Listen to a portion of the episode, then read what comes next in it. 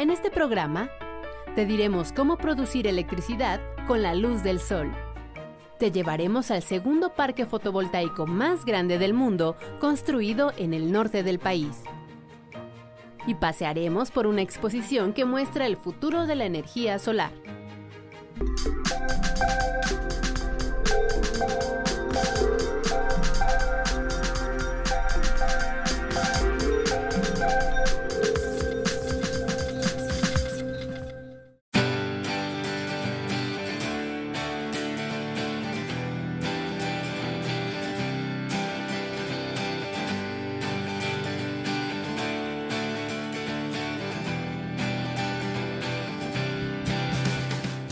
Bienvenidos a Factor Ciencia, soy Rafael Guadarrama y los saludo desde la calzada de la Juventud Heroica.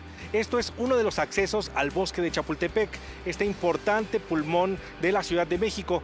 Venimos aquí no a llenarnos los pulmones de aire, sino a llenarnos de conocimientos, de buenas ideas. Y es que vamos a conocer la exposición Pueblito Solar, que nos permite imaginarnos y concebir cómo va a ser nuestro país en los próximos años con el aprovechamiento de las tecnologías fotovoltaicas. Va a estar muy interesante. Quédense con nosotros. Esto es Factor Ciencia. Comenzamos.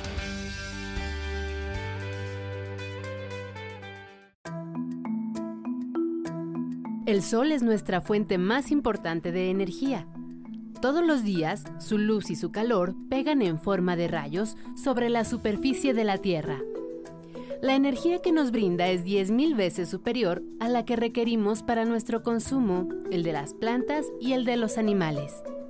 Afortunadamente, hoy podemos aprovecharla, pero para hacerlo tenemos que transformarla.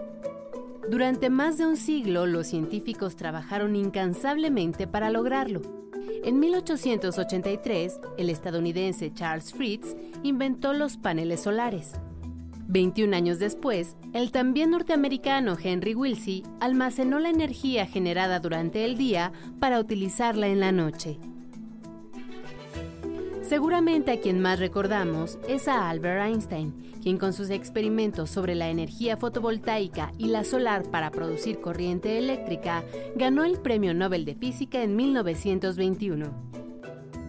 Después de este genio de la física, a mediados del siglo pasado, los científicos Chaplin, Fuller y Pearson de los laboratorios Bell descubrieron el potencial del silicio para aplicarlo en el uso de la tecnología solar.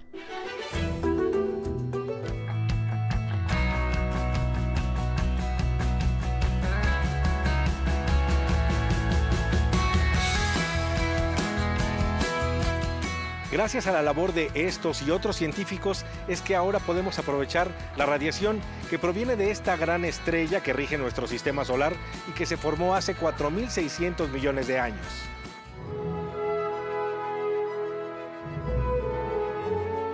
Es 1.300 millones de veces más grande que la Tierra. La luz que emite tarda 8 minutos en llegar a la atmósfera de nuestro planeta.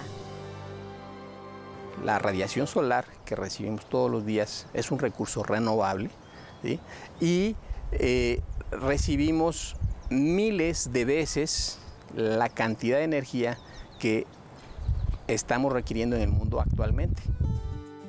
La tecnología que sustenta esa aspiración son las celdas solares. La luz del Sol, que viaja 149.600.000 kilómetros para llegar a la Tierra, se conforma por pequeñas partículas cargadas de energía llamadas fotones, responsables de producir electricidad. Cuando un haz de luz incide en las celdas solares o fotovoltaicas, impacta una superficie recubierta con un material generalmente de silicio. El silicio es un material es eh, el, segundo material más abundante sobre la superficie terrestre después del oxígeno. Es decir, es incluso más abundante que el carbono. Por lo tanto, tenemos silicio, así como eh, dije que tenemos un gran recurso energético como es el sol. Bueno, eh, el silicio es un material semiconductor abundante sobre la superficie terrestre. Por lo tanto, es el material por excelencia para aprovechar la radiación solar y utilizarla en celdas solares fotovoltaicas. El silicio absorbe la radiación. Facilita que los fotones contenidos en ella golpeen los átomos de silicio, de modo que liberan electrones. Estos saltan con precisión a una zona intermedia de la celda. Es como un golpe certero de billar.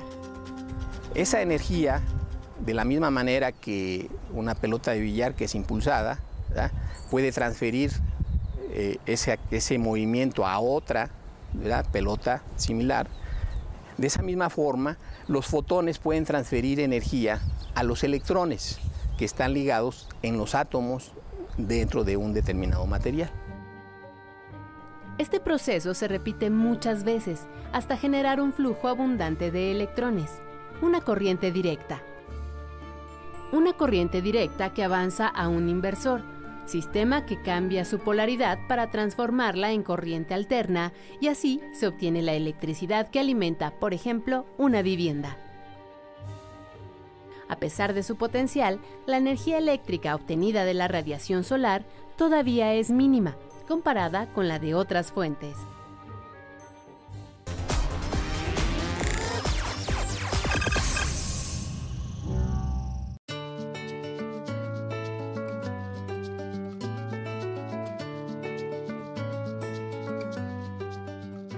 Pues ahora para conocer un poco más a detalle en qué consiste esta exposición de Pueblito Solar, vamos a hablar con Daniel Chacón. Él es director de energía de la Iniciativa Climática de México. Muchas gracias Daniel por recibir a Factor Ciencia. Al contrario, eh, muchas gracias por darnos esta oportunidad.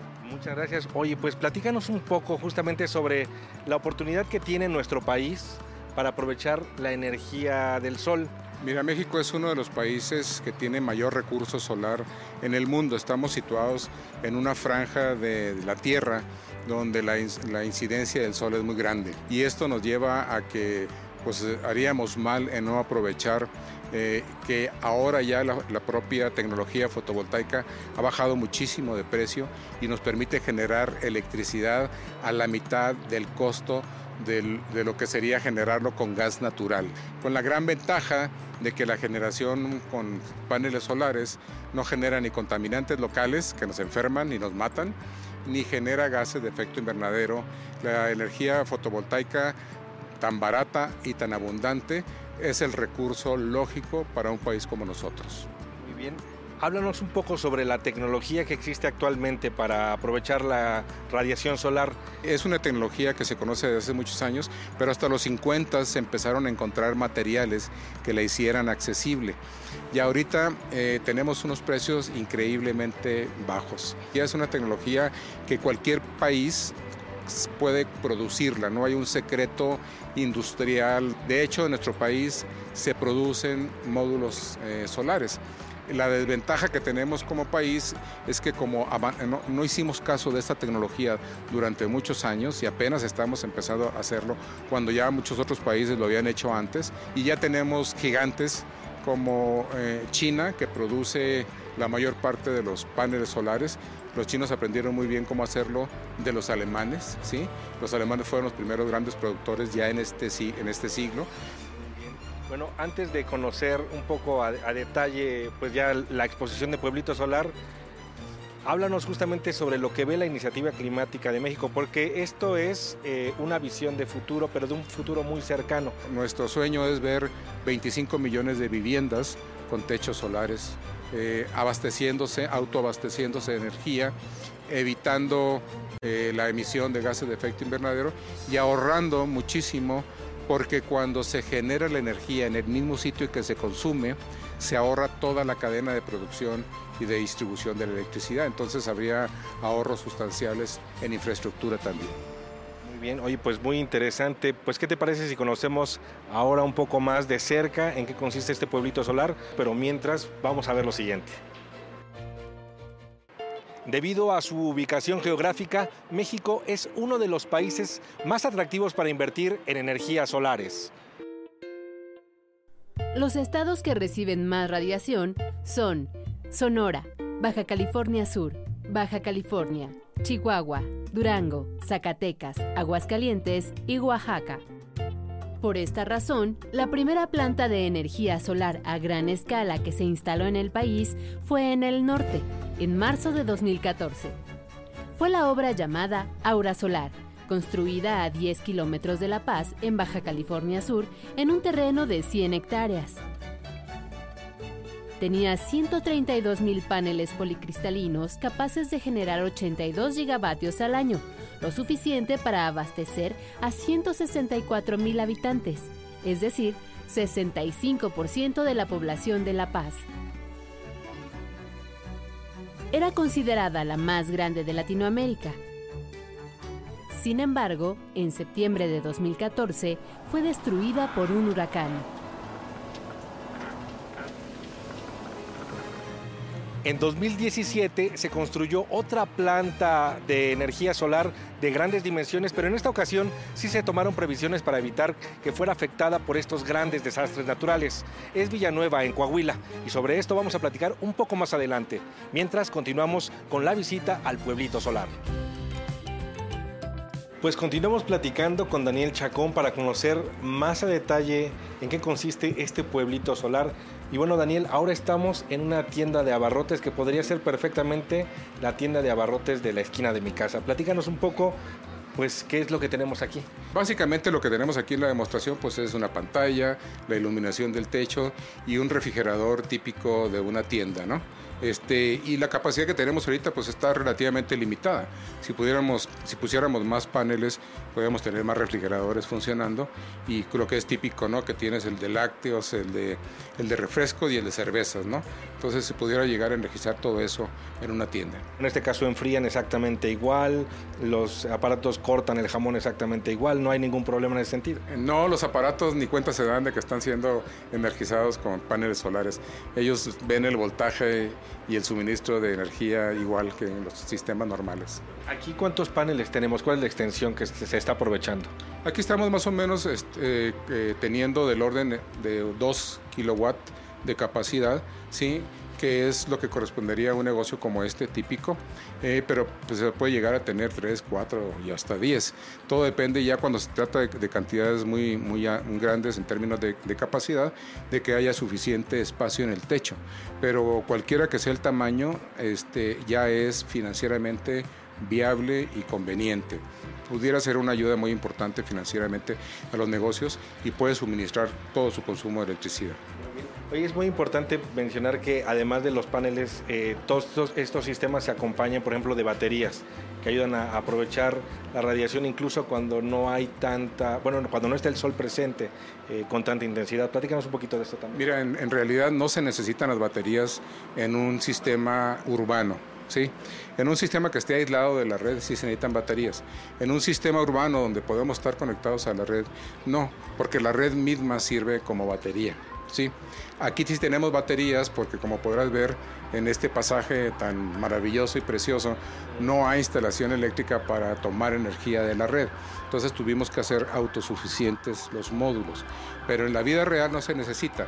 En la vida real este, la tienda también estaría conectada a, una, a la línea de, de electricidad y entonces a mediodía que está el sol muy fuerte, la casa estaría o el negocio estaría generando un exceso de electricidad y estaría mandando ese excedente por la red, ¿sí?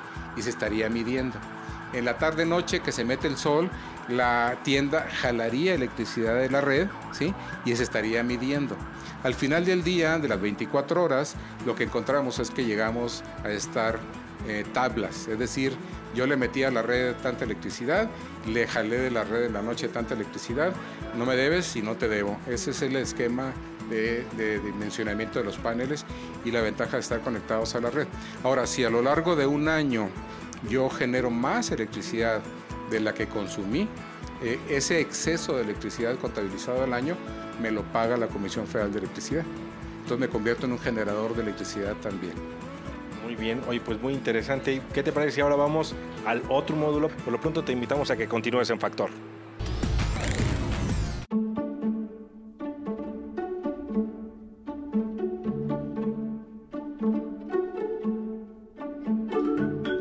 Vamos a ver ahora los va a sorprender. Es una instalación que se encuentra a 50 kilómetros de Torreón, Coahuila. Es una planta que genera energía solar a partir de una superficie de 3.000 hectáreas. Vamos a conocerla. Esta es la planta fotovoltaica más grande del continente americano y la segunda más grande del mundo. Solo es superada por la del desierto de Tener, en China.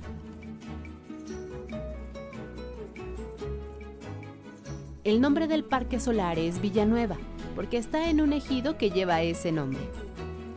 En él, la empresa italiana encargada de la construcción rentó 3.000 hectáreas por 30 años con una inversión de 650 millones de dólares para su instalación. El lugar fue elegido porque tiene un clima semiárido y un terreno arenoso, lo que beneficia la colocación de los paneles solares. La temperatura promedio oscila entre 38 y 40 grados al mediodía. Las obras iniciaron el 31 de marzo de 2017 con la participación de 2.100 personas. Se utilizaron 500 equipos de maquinaria. Se removieron más de 5 millones de metros cúbicos de tierra, equivalente a la construcción de 120 veces el Estadio Azteca. Para la entrega del material se utilizaron 10.000 camiones de carga. Los 2.300.000 paneles solares llegaron desde China a través del puerto de Manzanillo, Colima. Desde Italia se trasladaron 350.000 trackers que pesaron 50.000 toneladas. Se trata de mecanismos automatizados de última tecnología que hacen girar los paneles para seguir la trayectoria del Sol. Bueno, primero no es el futuro, yo diría que es el presente. Eh, ya son 10 años que se dice que es el futuro. Cuando hablamos de una fuente de energía que es no poluente y es también la más barata, estable, madura, eh, controlable, entonces estamos hablando de presente y no de futuro. Para la instalación de los trackers y los paneles solares se tuvieron que implementar 40 kilómetros de caminos internos en el parque el equivalente a correr un maratón. Por abajo de esos caminos fueron desplegados 13.432 kilómetros de cable. Esto es igual a 1.3 veces la distancia entre las ciudades de México y Roma. Durante la obra, la empresa italiana utilizó modelación tridimensional con topografía 3D y maquinaria de control automático.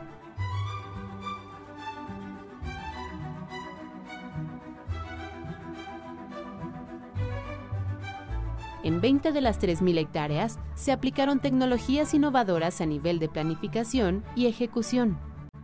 Por ejemplo, se utilizaron dos máquinas autónomas, una excavadora y una grúa que fueron programadas vía GPS. Hemos testado entonces dos máquinas, una que hace movimiento de tierra en manera automática con control GPS y una otra que hace instalación de cables en manera automática. Con la primera hemos, hemos medido una productividad que ha llegado casi al doble de la normal y un ahorro de gasolina de prácticamente el 30%. Acerca de la instalación eléctrica, de hecho, hemos medido una productividad que, se ha incrementado hasta 8-10 veces de la normal. Como saben, hemos firmado un contrato con Comau, que es una compañía italiana líder en la robótica en el mundo, y con ellos hemos diseñado y construido una máquina capaz de manejar los paneles fotovoltaicos. De hecho, ella toma el panel y lo pone automáticamente sobre, sobre la estructura del tracker fotovoltaico. La velocidad de su construcción permitió que la planta Villanueva empezara a comerciar y alimentar con energía a la Red Nacional de Electricidad en diciembre de 2017. De hecho, Villanueva en diciembre del 2017, después de ocho meses del empiezo de la construcción, ha empezado la operación comercial inyectando el primer kilowatt hora en eh, la red nacional de, electricidad de DCF. Y ha sido el primer proyecto de la subasta del 2016 que ha entrado en operación comercial en un tiempo récord básicamente, cuatro meses de adelanto respecto al programa planteado en su momento. Para interconectarse a la red de electricidad de todo el país, se construyeron dos subestaciones. La primera convierte la energía solar cruda en energía eléctrica comercial. La segunda es para interconectarse con la Compañía Federal de Electricidad. la energía que viene decimos, producta de los paneles, transformada de los paneles de energía solar a energía eléctrica, por medio de una red de cables de media tensión, llega a una subestación. Una subestación elevadora que transforma la, la energía de media tensión a un nivel de tensión que es lo de la red nacional de electricidad, que son 400 kV kV. Por medio de una línea de 5 kilómetros, esta energía se va a entregar a un punto de interconexión, una subestación que siempre en él ha construido y que luego va a dar a CFE. Y esta subestación de CFE está interconectada con la red nacional de electricidad. En este lugar se encuentra el cerebro de la planta. Desde aquí los ingenieros monitorean cada una de las zonas donde se encuentran ubicados los paneles para tener información de la radiación solar y la cantidad de energía que están recibiendo, o simplemente para revisar si un panel está fallando sin la necesidad de trasladarse personalmente al parque solar. La planta de Villanueva también rompió dos récords mundiales de construcción 22.680 paneles instalados en un día con solo 90 personas y 4 millones de horas sin accidentes. Para lograrlo se aplicaron medidas estrictas, como no rebasar los límites internos de velocidad de 30 km por hora, usar casco con barbiquejo, usar polainas para evitar mordidas de serpientes, ratones o insectos, traer botas cerradas, hidratarse constantemente y usar playeras de manga larga para evitar golpes de calor y deshidrataciones. Para marzo de 2018, incluso antes de lo que se tenía previsto, el objetivo se había cumplido.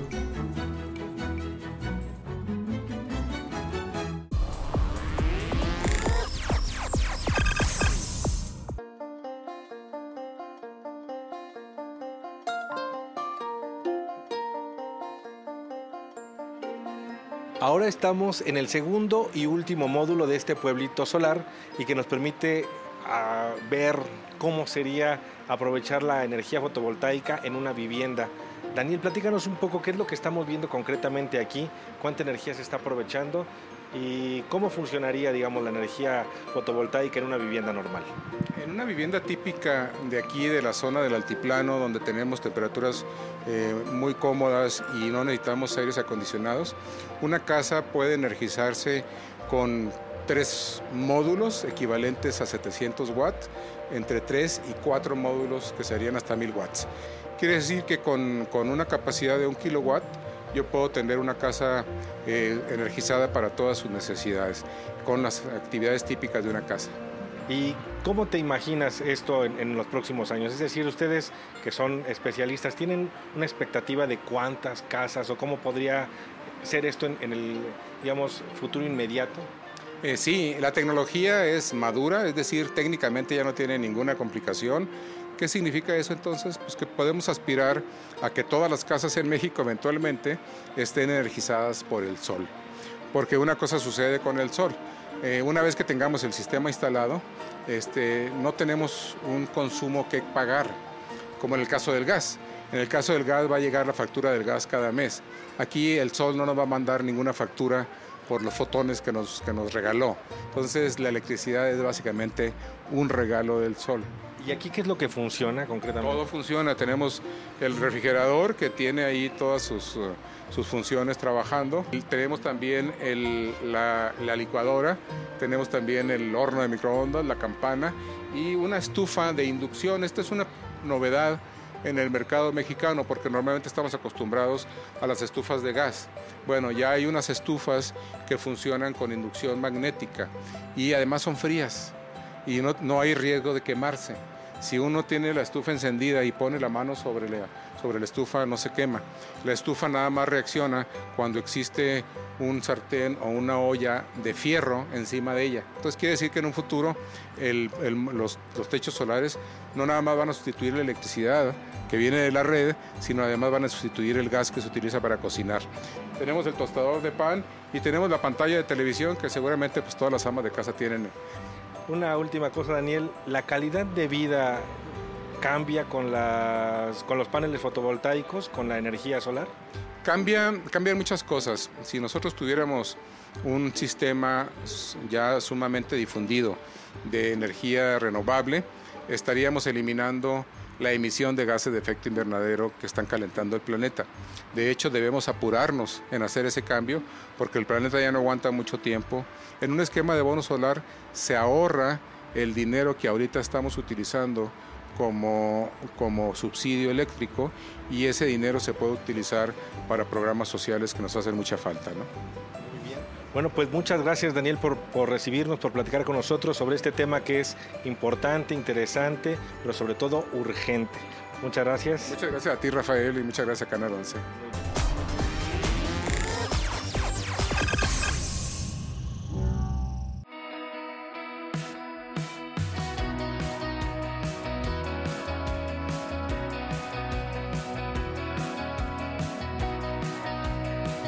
Que hayan disfrutado de este programa en el que pudimos recargarnos de energía y conocer cómo podemos sacar provecho de la luz del sol.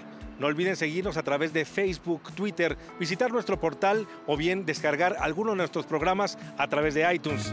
Nosotros continuaremos investigando lo que sucede en el mundo de la ciencia y la tecnología para llevarlo hasta su pantalla. Soy Rafael Guadarrama y esto fue Factor Ciencia. Hasta la próxima semana.